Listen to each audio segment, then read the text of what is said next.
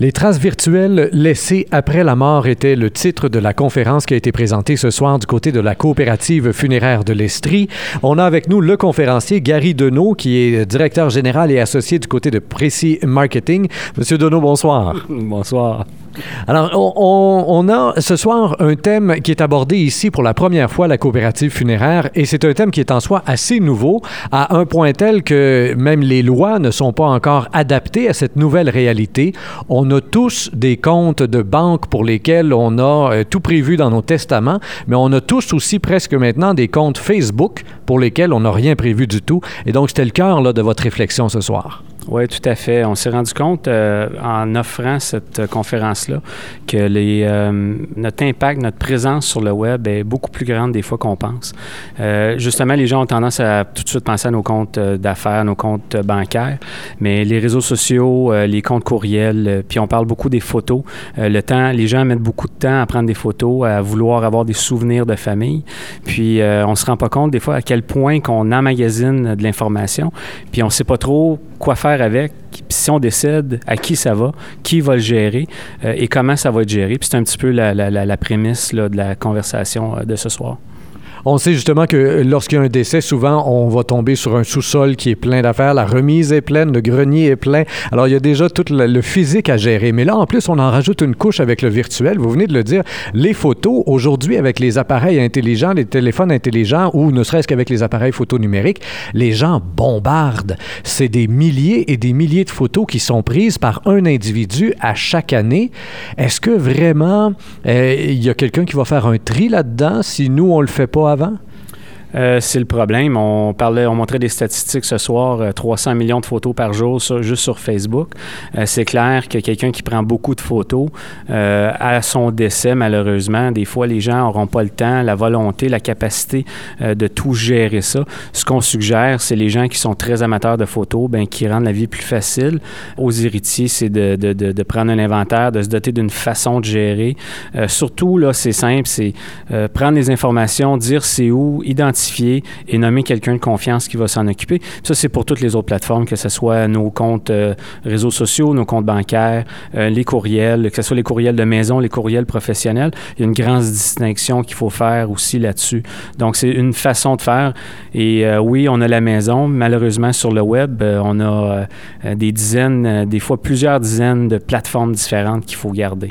Est-ce qu'on a une statistique là-dessus? Euh, je ne l'ai pas entendu ce soir, mais est-ce qu'on a une statistique là-dessus sur le nombre de mots de passe par personne euh, qu'on accumule finalement au fil du temps? Là? Bien, la, statistique qu'on a, euh, pas le nombre de mots de passe, là, mais en moyenne, les gens ont 30 comptes différents à leur nom, que ce soit les comptes bancaires, réseaux sociaux.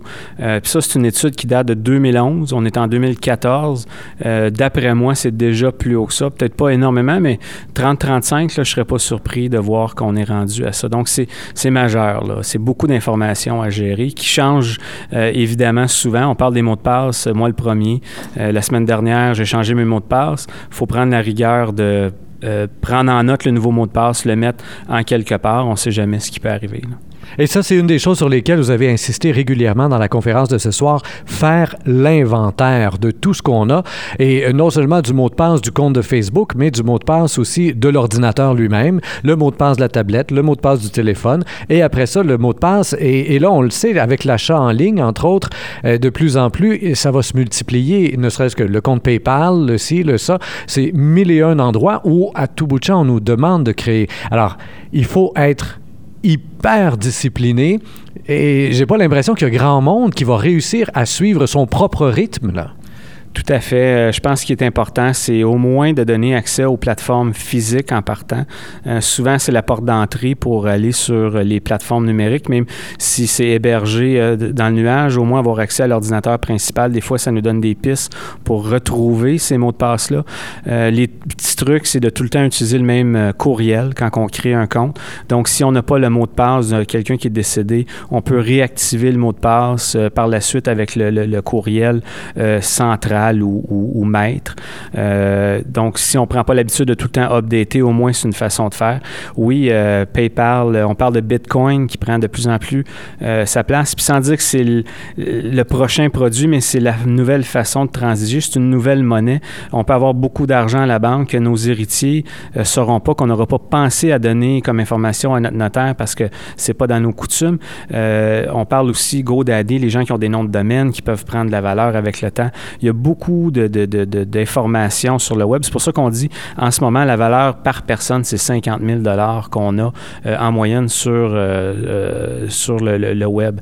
donc, ça inclut pas juste la valeur marchande, je veux juste faire la nuance. C'est des fois les photos, le temps qu'on a pris pour prendre les photos, les identifier, les équipements qu'on a achetés, les services qu'on a loués pour les emmagasiner. même nous, ça a été surprenant quand on a vu les stats. C'est McAfee, là, on a toute l'information. C'est pas nous qui l'inventons, tout est là. c'est McAfee en 2011 qui a sorti cette statistique-là. Alors, c'est assez impressionnant et on vient de le dire, il faut donc en faire l'inventaire, euh, écrire à quelque part sur un papier et dire à quelqu'un, il est où ce papier-là, évidemment, toujours très important. Donc, la liste, les mots de passe, mais il faut aussi indiquer qu'est-ce qu'on fait avec ça. Alors, qu'est-ce qu'on fait avec le compte Facebook? On archive, on partage, on détruit. Et qu'est-ce qu'on fait avec tel autre compte? Qu'est-ce qu'on fait? Alors, il faut être assez précis pour euh, simplifier la vie. C'est ce que vous disiez tantôt, simplifier la vie finalement des héritiers dans tout ça. Là. Tout à fait. Euh, ce qu'on suggère, vu qu'il n'y a pas de loi, ça tombe un petit peu dans une zone grise. C'est, on ne suggère pas aux gens de prendre le persona de quelqu'un qui est décédé.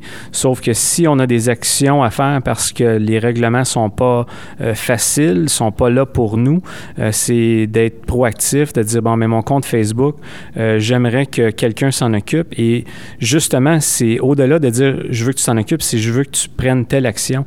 Il y a des gens que la vie virtuelle, c'est pas autant de gérer l'information qui est là, de la continuer, mais des fois, c'est tout simplement de la détruire. Il y a des choses qu'on veut pas que les autres sachent, et c'est important de le noter. Donc oui, euh, euh, archiver, euh, c'est une chose, mais définitivement donner une ligne de directive, d'action à prendre selon les plateformes, c'est très, très, très important parce que sinon, les gens vont tout simplement continuer à garder des fois des plateformes qui sont inutiles en vie. Et en même temps, sans vouloir juste vous contredire ou vous contredire, c'est exactement ce que je me disais. Est-ce que c'est si important que ça? Moi, je crève demain matin. Là. Ma page Facebook, je m'en fous. À quelque part, là, je l'aime beaucoup. J'aime tout le monde avec qui je suis en lien sur cette page-là. C'est très sympathique. Beaucoup de beaux contacts. Mais si je meurs et que je, je me joins finalement aux 5 millions de pages zombies Facebook qu'il y a actuellement, donc des gens qui sont décédés et dont la page est toujours active, eh bien, active, est toujours existante, pourrait-on dire, à quelque part, ça, ça, ne change rien pour ma famille, ça ne change rien pour moi. Il n'y a personne qui fait une scène avec ça. Il est où le danger?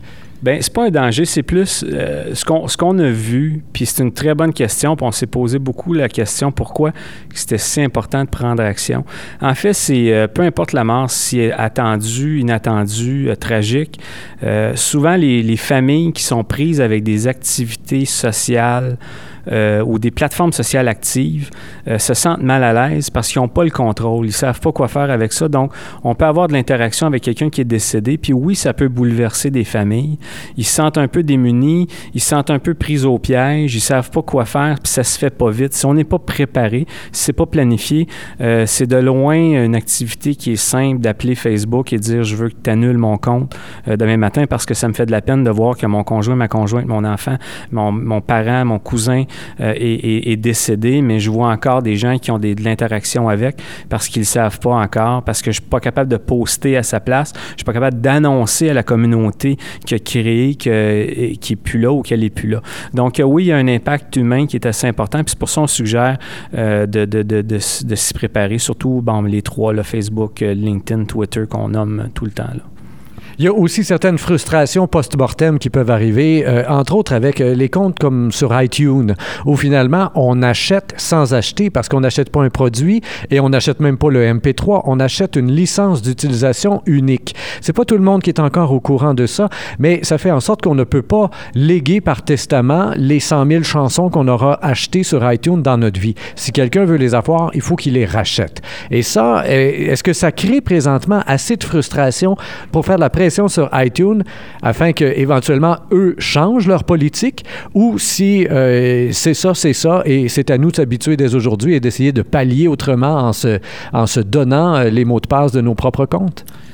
Ça, la question est très bien formulée parce que il y, a deux, il y a deux aspects à ça. Un, je pense pas que ça va changer. En fait, les, les artistes se battent à tous les jours encore de plus en plus. les musiciens, entre autres, pour les droits, qui aient leur, leur retour sur leur investissement musical. Donc, si quelqu'un achète une fois, ça veut dire que de son vivant aussi, il aurait le droit de partager euh, sans limite euh, avec ses amis, ce qui n'est pas le cas. Donc, au décès, euh, c'est clairement indiqué, c'est non transférable. Ce qui veut dire pour être capable de transférer, puis c'est là qu'on c'est là qu'il faut être délicat parce qu'on n'incite pas les gens à euh, euh, prendre la personnalité de quelqu'un d'autre. C'est si vous avez accès au compte, finalement, vous contrôlez le compte, vous contrôlez le contenu, mais légalement, il ne vous appartient pas. Donc, c'est là que ça devient litigieux. On ne sait pas ce qui va arriver. Est-ce que les gens vont assez aller aux barricades pour que ça change? Peut-être qu'ils vont essayer. Je doute que les compagnies changent la politique, euh, mais c'est définitivement un débat qui est à suivre parce que de plus en plus, on va le vivre. Les gens, les gens on, on voit les stats, les gens sont de plus en plus actifs sur le web. Alors, c'est une nouvelle réalité qui, euh, qui a plusieurs euh, ramifications. Euh, vous pouvez, pour en savoir plus, chers auditeurs, aller faire un tour sur votreVieVirtuelle.com. Ça, c'est un site Internet que Précis Marketing a mis sur pied uniquement pour ça. On s'est dit pour la présentation, euh, on a trouvé ça très intéressant d'être invité pour parler de, ça. Euh, puis justement pour euh, offrir une plateforme qui est différente d'avoir de, un PDF ou d'avoir un document sur une clé USB. On voulait avoir une plateforme qui vit, puis sans avoir d'arrière-pensée, on ne sait pas où ce que ça va nous mener. On va la garder en vie, cette, ce, site-là. On va l'alimenter avec l'information qui va nous venir un peu partout. Et oui, les gens à date vont avoir les liens qui sont les plus importants est-ce qu'on a vu l'information la plus crédible, euh, la plus courante, la plus adapte euh, peut se retrouver. Est-ce que vous avez laissé le mot de passe de ce nouveau site-là à quelqu'un, là, écrit sur un papier? Malheureusement, pas encore. Donc, si je me fais frapper en sortant, là, euh, on peut pas l'updater. Gary Deneau, qui est directeur général de Précis Marketing, merci bien pour votre conférence de ce soir. Moi, chers auditeurs, je vous invite à faire circuler cette entrevue sur Facebook, Twitter et autres réseaux sociaux. Au microphone, Rémi Perra.